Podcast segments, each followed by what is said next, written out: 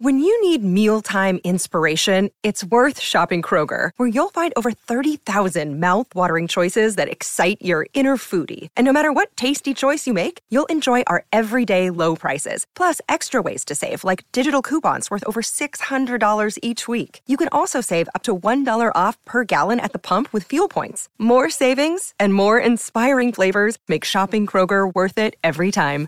Kroger, fresh for everyone. Fuel restrictions apply.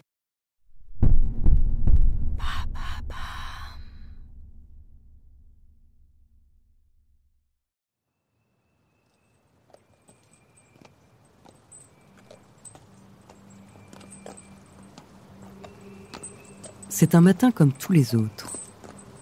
La campagne française se réveille dans l'humidité. Le même givre dans l'herbe, la même fumée dans les chaumières, la même odeur du bois qu'on coupe en maudissant la longueur de l'hiver. Sur le chemin de boue qui mène à la forêt, l'âne tire sa charrette, son foin, son maître. L'homme et la bête sont tous les deux boiteux. C'est comme ça qu'ils se sont rencontrés. Amis parce qu'infirmes, seuls et fatigués, sans cet âne, l'homme serait mort depuis trois ans. C'est grâce à lui qu'il tient encore debout. Cette bête, c'est tout ce qui lui reste. Il a perdu sa jeunesse, ses rêves et l'espoir de les réaliser. Les causes de ses blessures, il n'en parle plus parce qu'il est moins douloureux de se taire que de se confier à quelqu'un qui ne comprend pas. En fait, il n'y a pas de mots pour expliquer la mort et l'épuisement, les coups de canon, les cris. Il boite parce qu'il n'a toujours pas cessé de fuir et que c'est si loin la Russie. Dans le village, cela fait quelques jours qu'on entend des rumeurs, mais on n'y prête pas attention. Ce ne sont pas des histoires pour ici.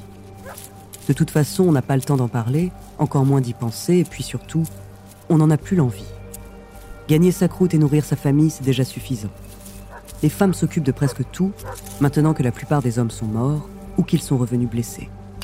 Ceux qui sont revenus ne sont jamais vraiment revenus d'ailleurs et on préfère détourner le regard plutôt que d'affronter l'abysse qu'ils ont au fond des yeux. Il y a 30 ans, on y avait pourtant cru quand on s'était levé comme un seul homme, quand on s'était battu. On a même cru que l'on avait gagné. Qui croyait au miracle? Qui prévoyait qu'on prendrait les Tuileries et que le roi lui-même serait guillotiné? On devenait citoyen d'un pays conquérant. On avait acclamé l'empereur et l'empereur nous avait récompensés. Et puis un jour, les espoirs sont partis. L'amertume est venue et elle, elle est restée. Les anciens répètent qu'ils nous l'avaient bien dit. Vous pouvez chasser la défaite, elle reviendra toujours. Elle est chez elle ici. Maintenant, on baisse la tête, chaque jour que Dieu fait. Et quand le dimanche à l'office, le curé parle du péché d'orgueil, on se dit qu'il n'y a maintenant plus qu'une manière de vivre. Cultiver sa terre, sa foi et son humilité, sans rien attendre d'autre, en s'efforçant de ne pas ressasser le passé.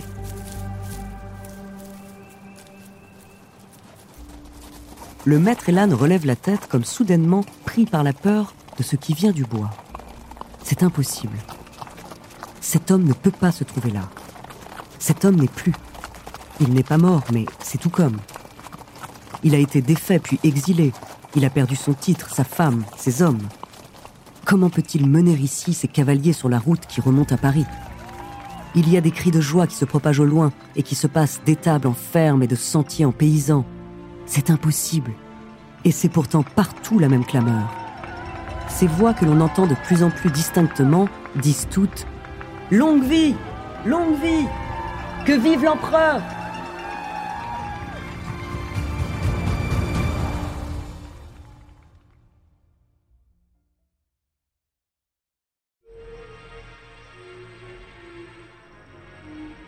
Bonjour, je suis Andrea Brusque, bienvenue dans les fabuleux destins.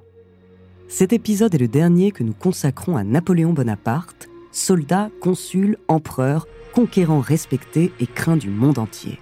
Il est l'une des figures les plus controversées de l'histoire de France. Dans cet épisode, je vous parlerai de ses derniers jours en tant qu'empereur, de sa dernière bataille héroïque et de sa chute finale.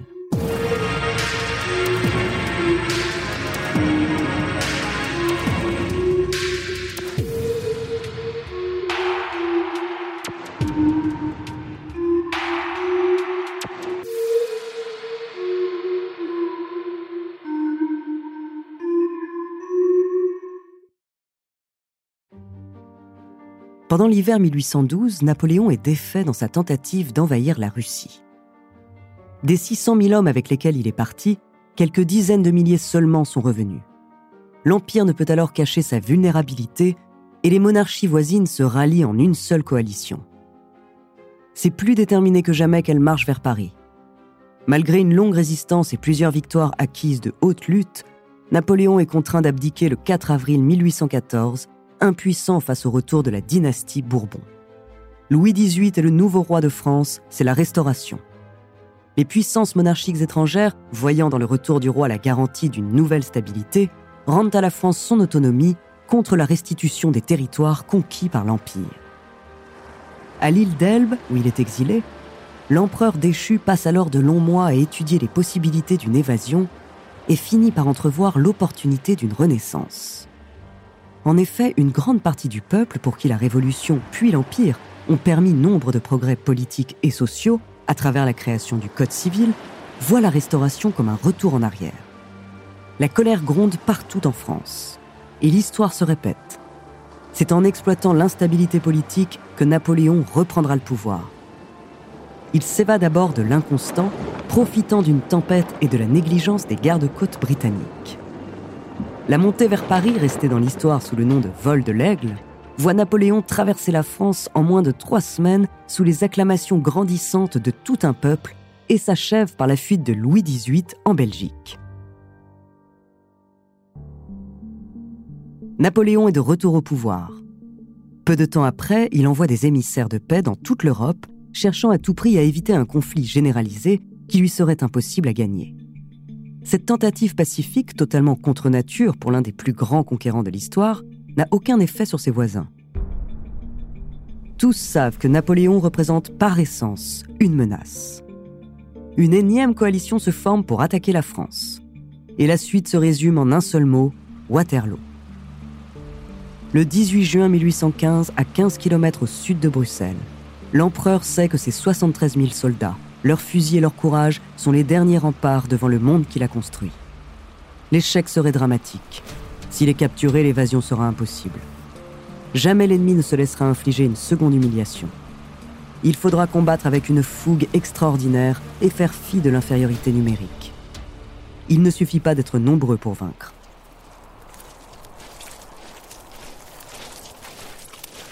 À l'aube, les troupes impériales se mettent en place, mais les conditions climatiques leur sont malheureusement défavorables. Napoléon a toujours bâti ses succès sur l'utilisation d'une artillerie destinée à désorienter l'ennemi. Mais il a beaucoup plu dans les jours précédents, et ses soldats sont considérablement ralentis par la boue. Le soleil est à peine levé, et dans l'obscurité persistante, tous ont peur. Pourtant, le début de la bataille face à des contingents britanniques est équilibré, jusqu'à l'arrivée soudaine des troupes prussiennes. L'empereur constate que son infanterie est instantanément dépassée. Il n'a plus le choix. Il est plus que temps d'envoyer les dragons. D'un mouvement du bras plein de fureur, il presse la cavalerie de dévaler la pente. 2000 hommes fondent alors sur les Prussiens avec l'énergie du désespoir. Mais il est trop tard pour empêcher la déroute. Jusqu'à ce jour, Napoléon avait-il jamais considéré l'idée de sa propre mort? Les dernières forces dont il dispose alors sont constituées d'une unité qui tient son nom de la garde prétorienne, les soldats d'élite de l'Empire romain. Avec une imperceptible fragilité dans la voix que ses généraux ne lui avaient jamais connue, il abat sa dernière carte, le dernier ordre de la dernière chance, par une phrase qui restera pour toujours dans les mémoires. Faites donner la garde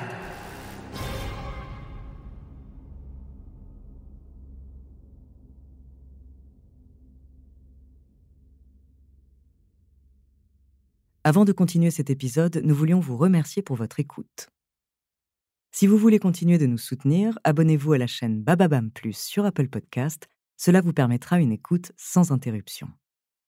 Ou bien écoutez ce message de notre partenaire, sans qui ce podcast ne pourrait exister. On se retrouve tout de suite après.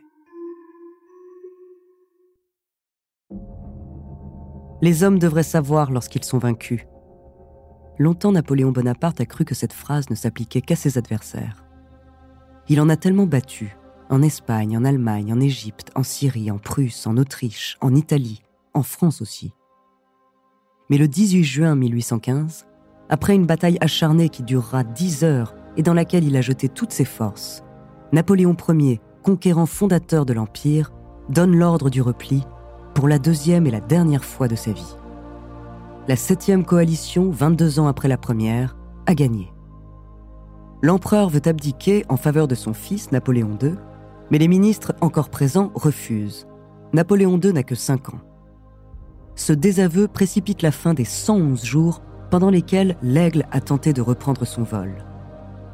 Au même moment, les coalisés passent la frontière, forçant l'empereur à devenir fugitif dans son propre pays. Il se dirige vers la côte atlantique, où à Rochefort il espère embarquer pour l'Amérique.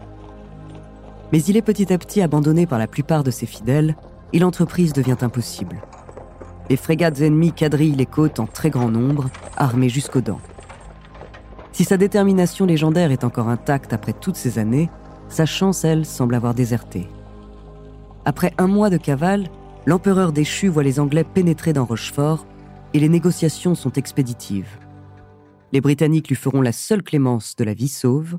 Pour le reste, il est un prisonnier de guerre et sera traité comme tel. Napoléon Bonaparte se rend le 15 juillet 1815. Il est transporté quelques jours de port en port, chaque fois transféré sur des navires de plus en plus armés. Pour autant, il ne sera jamais maltraité. Dans les mémoires qu'il écrira plus tard, il reconnaîtra d'ailleurs à l'Angleterre la qualité d'avoir été le plus constant de ses ennemis.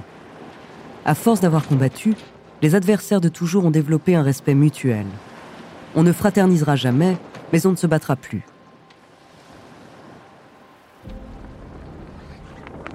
Pendant près de deux mois, Napoléon est transporté dans l'Atlantique sans savoir jusqu'où. Seul au monde, sur le pont du HMS Northumberland, peut-être s'est-il enfin retourné sur la vie qu'il a menée pendant 30 ans. Peut-être a-t-il nourri des regrets en repassant dans son esprit la stratégie de Waterloo ou celle de la campagne de Russie. A-t-il jamais existé un homme ou une femme qui pût se targuer d'avoir compris les pensées de l'empereur? Dans ses mémoires, nombreux sont ceux qui chercheront à percer les mystères contradictoires du petit garçon corse qui devint empereur. Nombreux sont ceux qui chercheront en vain. Napoléon passera six ans captif sur l'île de Sainte-Hélène avant de succomber à un cancer de l'estomac comme son père. Le 5 mai 1821, il emporte donc avec lui le secret de l'existence qui fut la sienne. Aujourd'hui encore, son histoire continue de captiver le monde. Des milliers d'ouvrages traduits dans toutes les langues ont été écrits sur lui. Un nombre incalculable de musées lui sont dédiés. Et la plupart des stratégies visionnaires qu'il a développées sur le champ de bataille sont encore enseignées dans les écoles militaires. En 2020, le grand Ridley Scott, à qui l'on doit des films cultes comme Thelma et Louise ou Alien et Gladiator, décide d'adapter sa vie à l'écran. Son film sera visible au cinéma à partir du 22 novembre 2023. Deux siècles sont maintenant passés depuis la mort de Bonaparte, mais une partie de son héritage politique a perduré. La création des régions et des préfectures, celle du Sénat, et bien sûr l'application du Code civil en appui de la Constitution. Il existe d'ailleurs dans ses mémoires une phrase qui résonne aujourd'hui peut-être plus encore que toutes les autres. Le destin a dû être plus fort que moi. Et pourtant, quel malheur. Avec l'Empire, l'Europe n'eut bientôt fait véritablement qu'un même peuple, et chacun, en voyageant partout, se fut trouvé toujours dans la patrie commune.